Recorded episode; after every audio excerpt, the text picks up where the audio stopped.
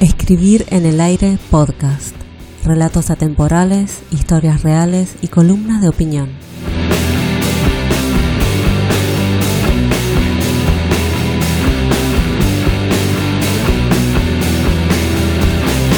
En mis 38 años de vida me mudé nueve veces y ahora nos toca trasladarnos en lo que sería mi décimo movimiento de ropa, vajilla y electrodomésticos, esta vez sin muebles por suerte. Creo que no hay proceso más desgastante que encontrar el hogar de tus sueños, un camino extenso que comienza desde el momento en que buscas los avisos publicados, haces una lista de preferencias, te comunicas con la inmobiliaria, coordinas la visita y a partir de allí tenés tres opciones. La primera es que mientras estés en camino a verlo, te llamen para cancelar porque ya se reservó. La segunda opción es poder ver la vivienda y darte cuenta por qué nadie lo ha reservado todavía. La tercera es llegar al lugar deseado, encontrarte con el agente inmobiliario y no poder ver el piso porque el propietario ni se enteró de la visita.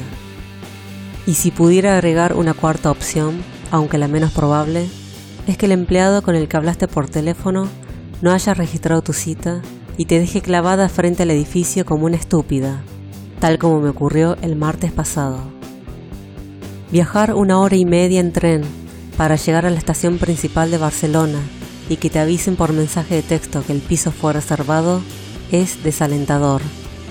Y ni que hablar cuando es la tercera o cuarta vez que te ocurre aunque les expliques a los visitadores que vivís lejos y haces el esfuerzo por cumplir con el horario, combinando tren, subte y colectivo, se entiende que un piso puede ser reservado en cualquier momento.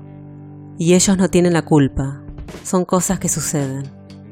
Pero que un agente te niegue una visita que se había concretado por teléfono el día anterior, no tiene perdón alguno. Lo que más me molestó, además de la negación en sí y que la vivienda ya tenía un interesado, fue el modo tosco en que me escupió las palabras, como si el malentendido hubiese sido de mi parte. A veces pienso la suerte y puede que no esté tocando una racha de la mala. Por más que le pongamos empeño, ganas y buena actitud a la búsqueda de un lugar para vivir, sentimos que tenemos una nube gris en nuestras cabezas. Ese martes entendí que las inmobiliarias funcionan como los casinos, nunca pierden. Aprovechan la desesperación de futuros inquilinos para cobrar comisiones exorbitantes. Crean un mercado de precios inflados para pisos que no lo valen tanto. Y aunque tengas un buen sueldo, contrato indefinido y no seas moroso, solo te tomarán por cliente si sos el CEO de una empresa. Ese martes desperdicié toda una mañana en la visita a un departamento que nunca ocurrió. Corté la llamada al tipo que me atendió y llamé a mi pareja para contarle lo que había sucedido. Caminé furiosa hacia la estación de subte para volver a casa. Putié varias veces. Pateé una piedra en el camino. Crucé el semáforo en rojo. Sentía tanta impotencia que empecé a llorar mientras hablaba por teléfono y el barbijo se mojaba de mocos y lágrimas. Sí, a veces actúo de manera patética. Tomé el metro, hice la combinación subterránea, pero al llegar a la estación el tren justo se había ido así que esperé una hora hasta el siguiente.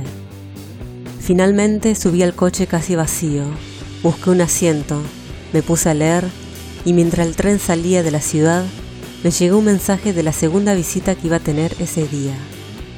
Visita a la que había dado por cancelada porque me habían prometido que me confirmarían a primera hora de la mañana, excepto que en ese momento eran las 2 de la tarde.